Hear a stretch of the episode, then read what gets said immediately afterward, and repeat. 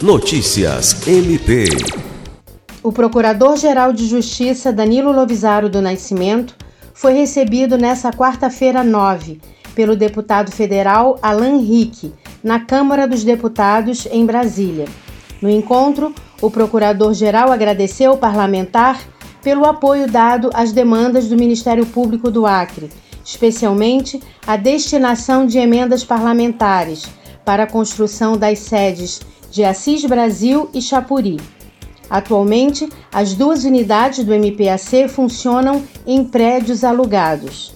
Segundo o deputado, a emenda para Assis Brasil já está paga e a de Chapuri será paga no decorrer desse ano, possibilitando que o MP encerre os contratos de aluguel dos prédios, o que vai gerar uma economia relevante aos cofres públicos. Lucimar Gomes, para a Agência de Notícias do Ministério Público do Estado do Acre.